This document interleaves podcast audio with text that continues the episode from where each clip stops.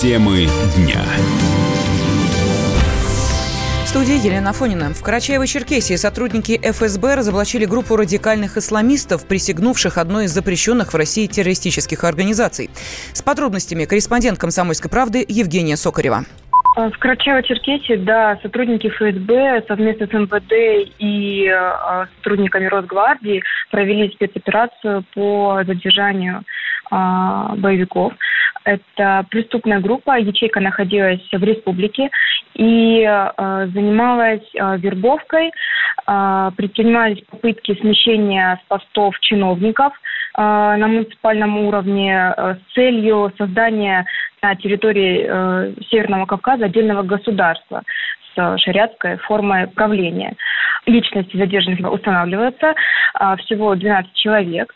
По оперативной информации одного из них в Москве уже задержали. Были проведены обыски в их убежище, изъята экстремистская религиозная литература, огнестрельное, холодное оружие, боеприпасы, э, флешки, диски, на которых были э, записи террористического характера. И в настоящий момент вот по материалам э, операции будет решаться вопрос о возбуждении уголовного дела. А это все, что известно на данный момент. Корреспондент КП «Северный Кавказ» Евгения Сокарева. В российских вузах стартовала приемная кампания. Абитуриенты, получившие результаты единого госэкзамена, могут подавать документы для поступления в университеты. Тем временем в Миноборнауке назвали самые бюджетные специальности. Выяснилось, что больше всего бесплатных мест в этом году на трех направлениях – педагогика, программирование и медицина. Как рассказала директор Института развития и образования Высшей школы экономики Ирина Абанкина, это самые востребованные специальности в ближайшем будущем. Эти направления совершенно не случайны. На медицинские специальности очень высокая востребованность. Специалисты рынка труда говорят о том, что даже в случае сокращения медики, как правило, одна из самых сфер закрытых в том смысле, что гораздо быстрее, чем в других сферах, находят работу и остаются в своей профессии именно медики. Более половины учатся за свой счет. То есть число бюджетных мест как минимум в два раза меньше, чем тот спрос, который есть со стороны людей. Причем и и смежные специальности очень востребованы. Это и ветеринария, и фармацевтика. В отношении педагогики. С одной стороны, есть востребованность в сфере образования. В нацпроектах есть эти задачи помощи семьям, консультационная психолого-педагогическая помощь именно родителям, а не только детям. На рынке труда уже было замечено, что педагоги очень хорошо вписываются, работают в сфере, там, где требуется работа с людьми. И IT – это масштабнейшая работа по цифровизации. Это не только напрямую компьютер-сайенс и компьютерной науки. Это и очень многие смежные инженерные, технические, технологические специальности, куда в программы, в модули буквально включены IT-компетенции, поскольку сегодня уже у нас и госуправление переходит очень активно, скажем так, на цифру, на эм, вот, э, цифровое предоставление услуг и в других социальных сферах. Ну а также, честно говоря, и в сфере экономики. Это и банковский сегмент, и инвестиционный, и бизнес тоже. 20 июня в российских э, школах началась пора выпускных. В этом году почти 700 тысяч человек покидают стены российских учебных заведений. Студии Елена Фонина. Президент Украины Владимир Зеленский готовится к встрече с Владимиром Путиным. Об этом рассказал депутат Верховной Рады Михаил Поплавский. Он отметил, что главным тезисом встречи со стороны Зеленского будут заявления о принадлежности Крыма и Донбасса. Киев намерен добиться результатов от этой встречи, подчеркнул депутат. На прямой связи со студией заместитель директора Национального института развития современной идеологии Игорь Шатров. Игорь Владимирович, здравствуйте. Ну, добрый день. На ваш взгляд, вот если эти переговоры все-таки состоятся, какой будет итог? Нет, ну если вот такая повестка, которую э, нам сейчас пытаются предложить из Киева, то таких переговоров в принципе не будет, потому что э, это неконструктивная повестка, повестка ради того, э, встретиться ради того, чтобы Зеленский сделал на фоне Путина какие-то заявления, да. Я думаю, что этого не произойдет.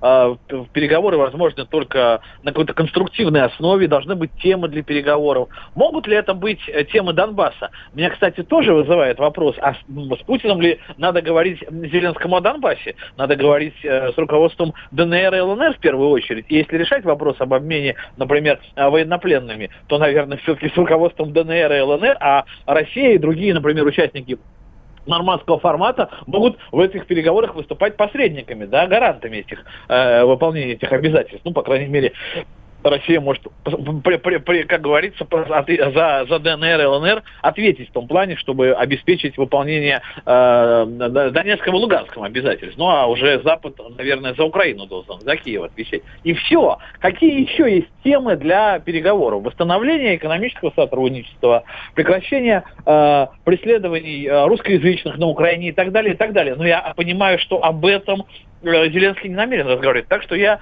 вообще не верю в перспективу этих переговоров. Но, а, тем не менее, мы видим, что а, Зеленский уже совершил европейский вояж, и, а, по всей видимости, все-таки необходимость этой встречи назрела. Мы помним, что на прямой линии, состоявшейся накануне, президент нашей страны сказал о том, что Зеленский хороший профессионал в своей области. Вот в данной ситуации встреча двух президентов, как вы считаете, пройдет э, на какой волне, вот на каком настрое, на каком настроении? Ну вот вы все, э, все настаиваете на том, что эта встреча произойдет. А ну а как кажется... иначе? Встречаться-то а, надо. Нет, мне кажется, ну, встречаться надо. Как минимум до э, окончания предвыборной кампании, до выборов э, в Раду, да, и формирования более-менее понятной политического пространства, более-менее понятного, э, на Украине разговаривать не с чем и не, не о чем и не с кем. На Украине Зеленский, в общем-то, находится конфликте с действующей Радой, и он не в положении не лучшем, чем Трамп находится. Это первое. Второе. Я думаю, что если и возможна какая-то коммуникация, то на какой-то международной площадке, так называемая встреча на, на, даже не на полях, которая подразумевает все-таки какое-то э, общение более-менее длительное за столом, да, или как минимум на стульях сидя, а так называемая встреча на ногах. Вполне возможно, где-нибудь Зеленский кинется к Путину э, для того, чтобы прокричать что-то про Крым и, э, в общем-то, Донбасс. И вот в этом плане он свой профессионализм про проявит. Он будет искать какие-то формулировки формулировки красивые, чтобы выгодно выглядеть. Но больше э, не, не рассчитывайте на то, что в ближайшие э, месяцы произойдут серьезные переговоры между э, Путиным и Зеленским. Я в это не верю. Угу.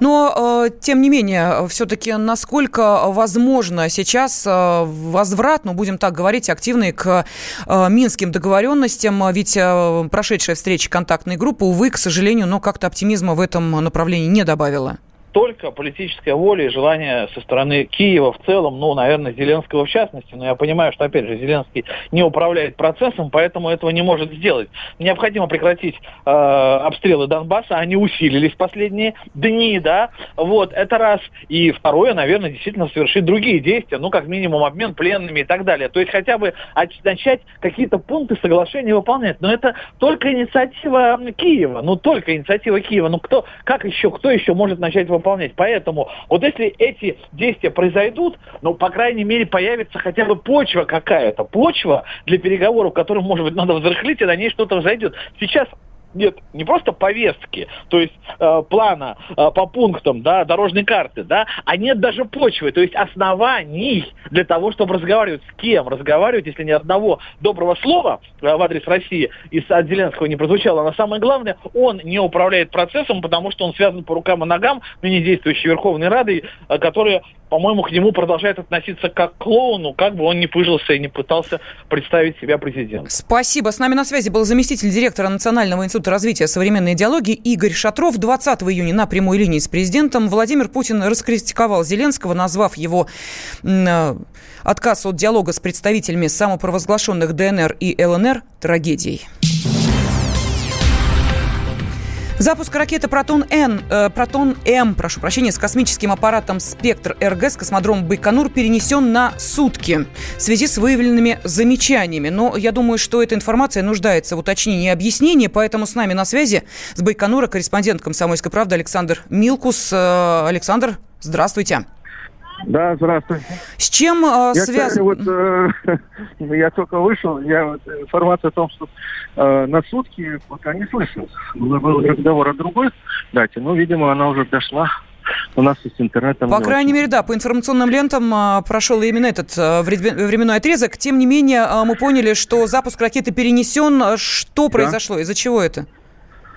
А, ну, нам тоже не говорят. Здесь э, сработала автоматика, какие-то проблемы с э, электрикой. Ну, думаю, что это такие вопросы. Если на сутки, то это решаемо достаточно быстро. Самое главное, что не нужно с ракеты снимать с стартовой позиции э, с, э, и заниматься значит, топливом. Так что будем надеяться, что все будет хорошо. А когда стало известно об отмене старта? Э, стало известно в 10 часов э, по местному времени, где-то в 10-15. Я как раз в это время разговаривал с руководителем проекта «Спектр РГ» из Института космических исследований. И вот он очень волновался, потому что это 13 э, лет его жизни, 13 лет жизни ученых, 13 лет жизни инженеров НПО Лавочкина. Действительно создан уникальный Э, рентгеновский телескоп. Э, такого нет нигде в мире. И, конечно, нам очень важно было, чтобы его запустить нормально. А в чем особенность этого телескопа? Э, этот телескоп, он состоит из двух телескопов на самом деле. То есть на одной площадке запустили два телескопа. Один это российский э, э, рентгеновский телескоп, второй немецкий. И они работают в рентгеновском излучении. Один как бы отлавливает жесткие, другие, другой мягкие фотоны. Это те частицы, которые э, испускают э, космические объекты, астрономические объекты, находящиеся в каком-то э, сложном, так как бы сказать, горячем состоянии. То есть, э, когда с ними что-то происходит. Это то, что э, вот знаменитый телескоп Хаббл, оптический телескоп, ну, как обычно у нас вот через трубу смотрим мы, вот примерно такой вот э, был запущен американцами, он их не видит.